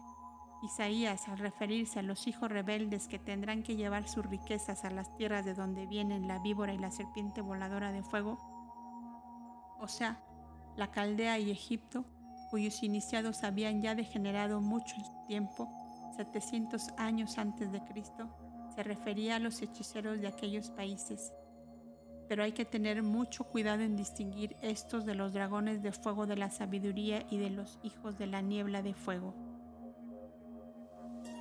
En el gran libro de los misterios se nos dice que siete señores crearon siete hombres, tres señores, Tian, Chohan, Sopitris, eran santos y buenos, eran menos celestes y llenos de pasión, los chayas fantasmas de los padres eran como ellos. Esto explica las diferencias en la naturaleza humana que está dividida en siete gradaciones del bien y del mal. Había siete tabernáculos dispuestos para ser habitados por mónadas bajo siete diferentes condiciones kármicas. Sobre esta base explican los comentarios la, la fácil extensión del mal tan pronto como las formas humanas se convirtieron en hombres verdaderos. Sin embargo, algunos antiguos filósofos parece que ignoran que fueran siete y solo mencionan cuatro en sus relatos genésicos. Así el Génesis local mexicano tiene cuatro hombres buenos que se describen como los cuatro antecesores verdaderos de la raza humana, que ni fue engendrada por los dioses ni nacida de mujer, sino que su creación fue una maravilla ejecutada por poderes creadores, siendo producida solo después de haber fracasado tres tentativas para construir hombres. Los egipcios solamente tenían en su teología cuatro hijos de Dios, mientras que en el Paimander se mencionan siete, evitando así toda referencia a la naturaleza mala del hombre. Sin embargo, cuando Sed de Dios descendió a Sed Tifón, principió a llamársele el séptimo hijo, de donde surgió probablemente la creencia de que el séptimo hijo del séptimo hijo es siempre un mago de nacimiento, bien que en un principio solo se quería significar un hechicero. Apap, la serpiente que simboliza el mal, fue muerta por Aker, la serpiente de Set. Por tanto, Set Tifón no podía ser aquel mal. En el libro de los muertos se ordena se ordena que el capítulo 163 se lea en presencia de una serpiente sobre dos piernas, lo cual significa un alto iniciado, un hierofante, pues el disco y los cuernos de morueco, que adornan su cabeza de serpiente, en los jeroglíficos del título del mencionado capítulo lo denotan. Sobre la serpiente están representados los dos ojos místicos de Amón, el oculto Dios del misterio. Los anteriores pasajes corroboran nuestro acerto y muestran lo que la palabra serpiente significa realmente en la antigüedad. Pero respecto de los nagales y nargales, ¿de dónde viene la similaridad de nombres entre los nagas indios y los nagales americanos? El nargal era el jefe caldeo y asirio de los magos, Rab-Mag, y el nagal era el hechicero principal de los indios mexicanos. Ambos derivan sus nombres del Nergal Cerecer, el dios asirio, y los nagas indios. Ambos tienen las mismas facultades y el poder de tener un demonio servidor con quien se identifican completamente. El Nargar asirio y caldeo guardaba su demonio en la forma de algún animal considerado como sagrado dentro del templo. El nagal indio guarda el suyo donde puede, en el lago vecino, en el bosque o en la casa bajo la forma de algún animal doméstico.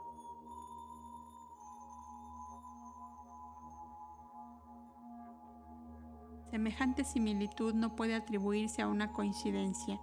Descúbrese un nuevo mundo y encontramos que para nuestros antepasados de la cuarta raza era ya viejo que Arjuna, compañero y chela de Krishna, se dice haber descendido a Patala, las antípodas, y allí haberse casado con Ulupi, Naga, o más bien Nagi, hija del rey de los Nagas, Kaura, ya.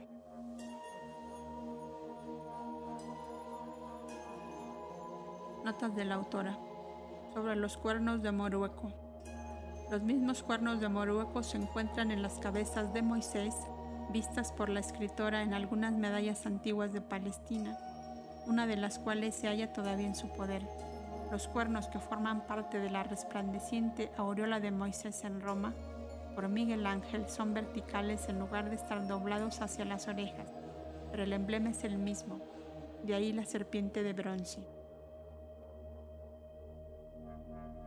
Sobre los ojos místicos de Amón, pero véase Magi Papyrus de Harris número 5 y el Amón con cabeza de morueco fabricando hombres con un torno de alfarero. Sobre Ulupi, Ulupi tiene una marca completamente atlante, lo mismo que Atlántida no es un nombre griego ni sánscrito, sino que nos hace recordar los nombres mexicanos. Sobre Nagi, hija del rey de los Nagas, Kaurapcha. Mahabharata Adi Parsa, Sloka 7778 y 7789.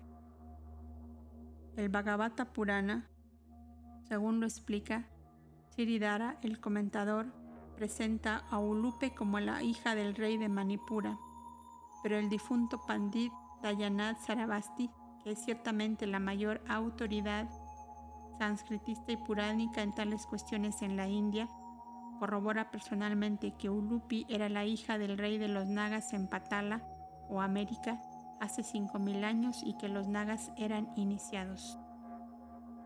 Fin de las notas. Y ahora es de esperar se haya probado todo el significado del emblema de la serpiente.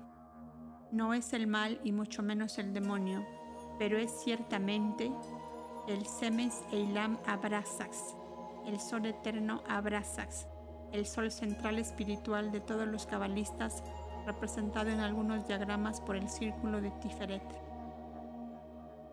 Y en este punto también podemos hacer citas de nuestras primeras obras y entrar en más explicaciones. Desde esta región de profundidad insondable, Aditi, Shekinah, el velo de lo incognoscible, surge un círculo formado de espirales.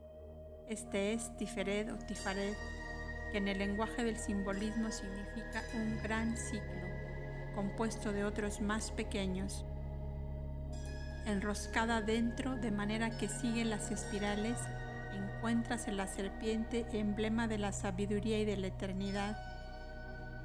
El andrógino doble. El ciclo representa a Enoia o la mente divina, un poder que no crea pero que tiene que asimilar. Y la serpiente, el agato daemon, el ofis, la sombra de la luz no eterna y sin embargo, la luz divina más grande en nuestro plano. Ambos eran los logos de los sofitas o la unidad como logos, manifestándose como un doble principio del bien y del mal. Isis sin velo volumen 2, página 293. Si existiera la luz sola, inactiva y absoluta, la mente humana no podría apreciarla ni comprenderla. La sombra es lo que permite a la luz manifestarse y le da su realidad objetiva. Por lo tanto, la sombra no es el mal, sino el necesario e indispensable corolario que completa la luz o el bien. Es su creador en la tierra. Según la opinión de los gnósticos, estos dos principios, luz y sombra, son inmutables, el bien y el mal son virtualmente uno y han existido por toda la eternidad como continuarán existiendo mientras haya mundos manifestados. Este símbolo explica la adoración de la serpiente por esta secta como salvador enroscada en torno del pan sacramental o de un atao el emblema fálico comunidad, Enoia y Ofi son el logos. Cuando separados, el uno es el árbol de la vida espiritual y el otro el árbol del conocimiento del bien y del mal. Por tanto, vemos a Ofis incitando la primera pareja humana, la producción material de Hilda Baod, pero debiendo su principio espiritual a Sofía, a Kamot, a comer el fruto prohibido, aunque Ofis representa la sabiduría divina. La serpiente, el árbol del conocimiento del bien y del mal y el árbol de la vida son todos símbolos trasplantados del suelo de la India.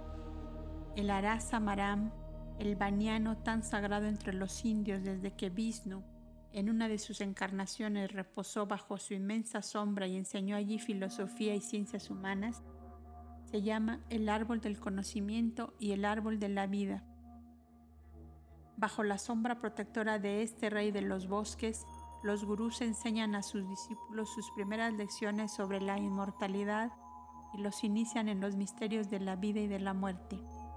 Los Java Leim del colegio sacerdotal se dice en la tradición caldea que han enseñado a los hijos de los hombres a poder ser como ellos. Hasta hoy día, Fot que viven en su Fo Mayu o templo de Buda. La cima del Oin Long Sang, la gran montaña, produce sus mayores prodigios religiosos bajo un árbol llamado en China Sung Min Su o el árbol del conocimiento y el árbol de la vida, pues la ignorancia es la muerte y solo el conocimiento da la inmortalidad. Esta escena maravillosa tiene lugar cada tres años con un concurso inmenso de budistas chinos que se reúnen en peregrinación en el santo lugar. Ahora se comprenderá por qué los primeros iniciados y adeptos o los hombres sabios que se pretende fueron iniciados en los misterios de la naturaleza por la mente universal, representada por los ángeles más elevados, fueron llamados serpientes de sabiduría y dragones, y también como las primeras parejas fisiológicamente completas, después de ser iniciadas en el misterio de la creación humana por Ofis, el Logos manifestado y el andrógino, comiendo del fruto del conocimiento, principiaron gradualmente a ser acusadas por el espíritu material de la posteridad de haber pecado, de haber desobedecido al Señor Dios y de haber sido tentadas por la serpiente. Tan mal han comprendido los cristianos que despojaron a los judíos de su Biblia. Los primeros cuatro capítulos del Génesis, su sentido esotérico, que nunca se han percatado de que no solo no hubo pecado intencionado en esta desobediencia, sino que la serpiente era realmente el Señor Dios mismo, el cual como Ofis, el logo soportador de la sabiduría divina, creadora, enseñó a la humanidad a ser a su vez creadora. Nunca han llegado a comprender que la cruz era una evolución del árbol y de la serpiente, convirtiéndose así en la salvación de la humanidad. Por esto se convierte en el primer símbolo fundamental de la causa creadora que se aplica a la geometría, a los números, a la astronomía, a las medidas y a la reproducción animal. Según la Cábala, la maldición que cayó sobre el hombre vino con la formación de la mujer. El círculo se separó de la línea de su diámetro. Notas de la autora. Enseñó a la humanidad a ser a su vez creadora. Tenga presente el lector que en el Zohar y también en las obras cabalísticas se sostiene que Metatron se unió a Shekinah. Ahora bien, Shekinah como velo, gracia de Ein Sof, que representa Logos, es ese mismo árbol del conocimiento mientras que Samael, el aspecto sombrío del Logos, ocupa solo la corteza de ese árbol y únicamente tiene el conocimiento del mal. Según dice Lacou, que vio en la escena de la caída Génesis 3, un incidente que pertenecía a la iniciación egipcia, el árbol de la adivinación o del conocimiento del bien y del mal. Es la ciencia de Sifón, el genio de la duda. Sí, enseñar, y Fon duda. Si Fon es uno de los Aleim, pronto lo vamos a ver bajo el nombre de Nach, el tentador. Él es conocido de los simbologistas bajo el nombre de Jehová. Fin de la nota. De la posesión del principio doble en uno, es decir, el estado andrógino, tuvo lugar la separación del principio dual, presentando dos opuestos, cuyo destino fue desde entonces para siempre buscar la reunión en el estado uno original. La maldición fue esta, que la naturaleza, impulsando a buscar, evadía el resultado deseado con la producción de un nuevo ser distinto de aquella reunión o unidad deseada, por medio de lo cual defraudaba y defraudará siempre el intento, el intenso deseo natural de recobrar un estado perdido por medio de este proceso de suplicio de tántalo, de maldición continua, vive la naturaleza.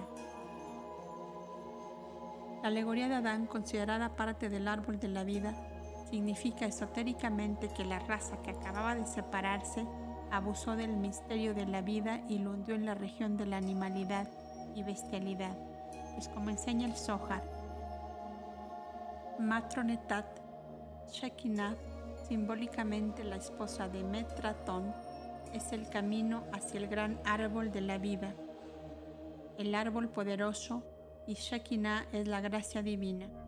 Según se ha explicado, este árbol llega al valle celestial y se halla oculto entre tres montañas, la triada superior de los principios del hombre.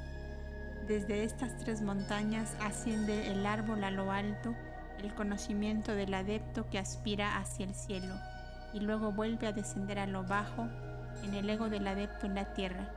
Este árbol se revela por el día y se oculta por la noche, esto es, Se revela a la mente iluminada y se oculta la ignorancia que es la noche, según se dice el comentario. El árbol del conocimiento del bien y del mal crece de las raíces del árbol de la vida, pero también, como dice el autor de Source of the Misors, en la Cábala se ve claramente que el árbol de la vida era la cruz ansata en su aspecto sexual y que el árbol del conocimiento era la separación y al volver a unirse para el cumplimiento de la condición fatal. Para presentar esto en números, el valor de las letras que compone la palabra Ots, árbol, son 7 y 9, el 7 siendo el número sagrado femenino y el 9 el número de la energía fálica o masculina. Esta cruz ansata es el símbolo del macho hembra egipcio Isis Osiris el principio germinal en todas las formas basado en la manifestación primordial y aplicable en todas las direcciones y en todos los sentidos.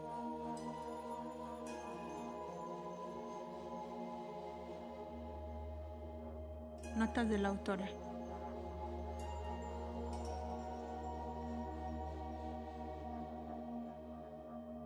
Sobre la mujer. Esta es la opinión que han adaptado todos los padres de la Iglesia, pero no es la enseñanza esotérica verdadera.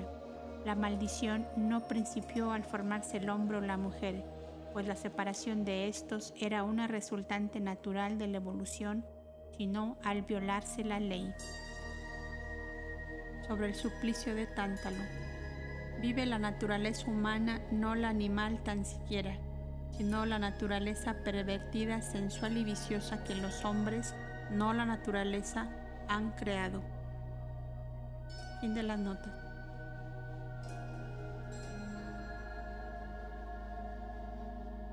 Tal es la opinión cabalística de los ocultistas occidentales y difiere de, los, de las orientales o áreas más filosóficas sobre este punto. La separación de los sexos estaba en el programa de la naturaleza y de la evolución natural y la facultad creadora del macho y la hembra fue un don de la sabiduría divina. Toda la antigüedad, desde el filósofo patricio al más humilde plebeyo de inclinaciones espirituales, ha creído en la verdad de tales tradiciones y a medida que prosigamos podremos demostrar de un modo satisfactorio que la verdad relativa de semejantes leyendas, si no su exactitud absoluta, sostenida por gigantes de la inteligencia como Solón, Pitágoras, Platón y otros, principia a ser vislumbrada por más de un hombre de ciencia moderno. Hállase este perplejo, sorprendido y confundido por pruebas que diariamente se acumulan ante él.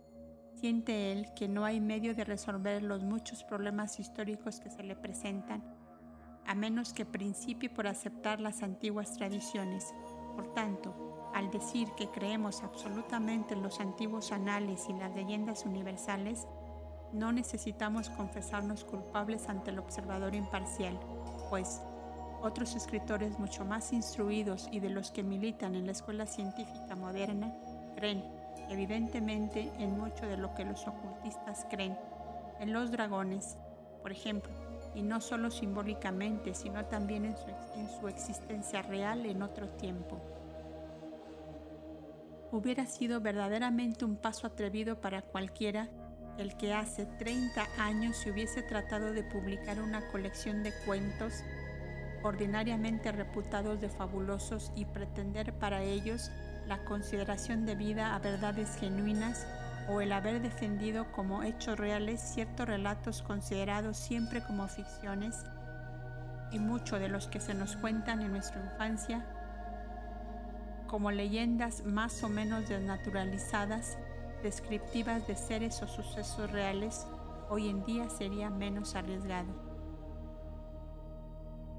Así principia la introducción de una obra reciente en 1886 de las más interesantes de Mr. Charles Cole, llamada Mythical Monster.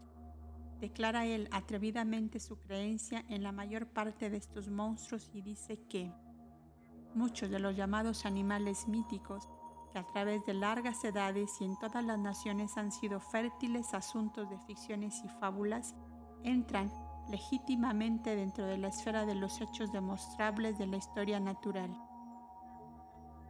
y pueden considerarse no como el producto de la exuberante fantasía, sino como criaturas que han existido realmente y de las cuales por desgracia solo se han filtrado hasta nosotros descripciones imperfectas e inexactas, probablemente en extremo refractadas por las nieblas del tiempo.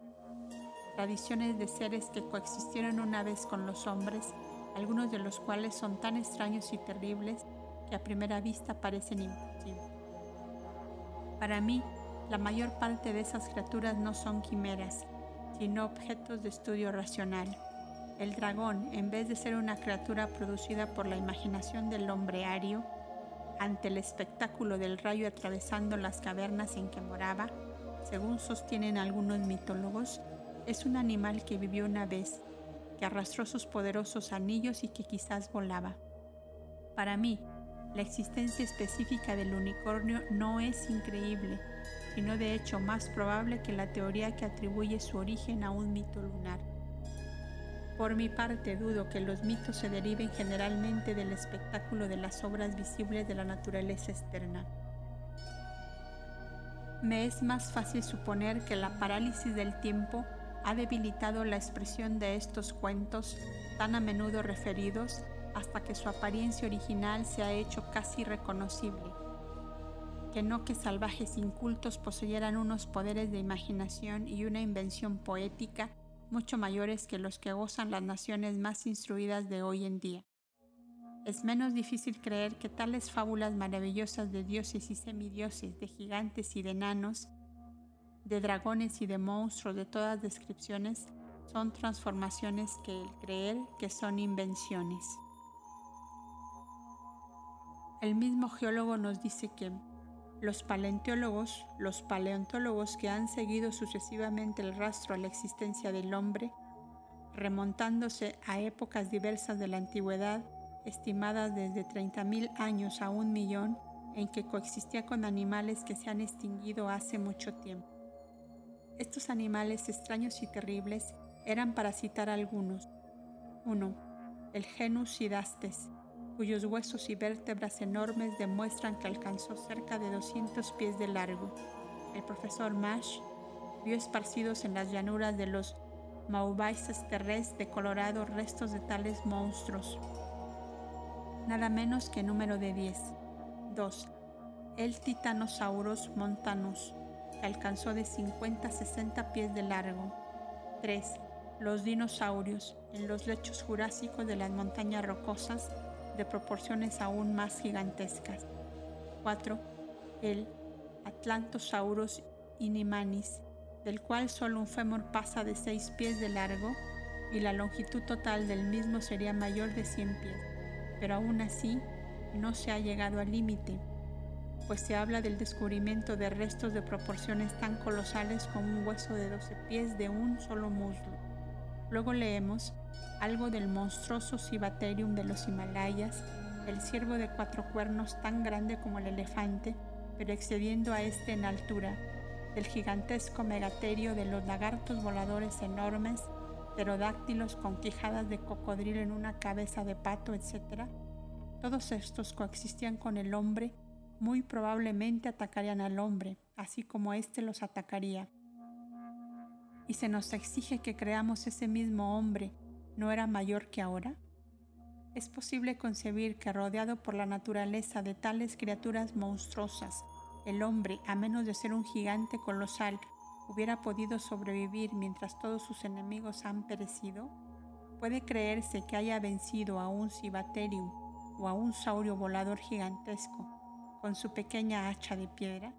Tengamos presente que, por lo menos, un gran hombre de ciencia de cuatro fajes no ve ninguna buena razón científica en contra de que el hombre haya sido contemporáneo de los primeros mamíferos y se remonte hasta el periodo secundario. El muy conservador profesor Jukes escribe, parece que los dragones voladores de los romances han tenido existencia real en otras edades del mundo. Y el autor pasa a preguntar, ¿es que la historia del hombre que comprende unos cuantos miles de años abarca todo el periodo de su existencia inteligente? ¿O es que tenemos en las largas eras míticas que se extienden sobre cientos de miles de años registradas en las cronologías de la Caldea y China, recuerdos confusos del hombre prehistórico, legados por la tradición y quizás transportados a países actuales por unos cuantos supervivientes de otros que, como la fabulosa Atlántida de Platón, han sido sumergidos o han sido el escenario de alguna gran catástrofe que los destruyó con toda su civilización? Los pocos animales que quedan, tales como los elefantes más pequeños que sus antecesores, los mastodontes y los hipopótamos, son las únicas reliquias que sobreviven y tienden a desaparecer más completamente cada día. Pero aún estos han tenido ya algunos precursores de su género futuro y han decrecido en tamaño en la misma proporción que lo han hecho los hombres. Así pues, según E. Falconeri, se han encontrado los restos de un elefante pigmeo en las cuevas depósitos de Malta, y el mismo autor asegura que se hallan en compañía de los restos de un hipopótamo pigmeo y que el primero solo tenía dos pies y seis pulgadas de alto. Hay también el hipopótamo liberensis que Mr. Melny Edwards presenta como de poco más de dos pies de alto. Los escépticos pueden sonreír y denunciar nuestra obra como llena de tonterías y cuentos de hadas, pero al hacerlo así, justifican la sabiduría del filósofo chino Chuang que decía que las cosas que el hombre efectivamente conoce no pueden en modo alguno compararse numéricamente con las que son desconocidas. Así pues, se reirán de su propia ignorancia. Continuará.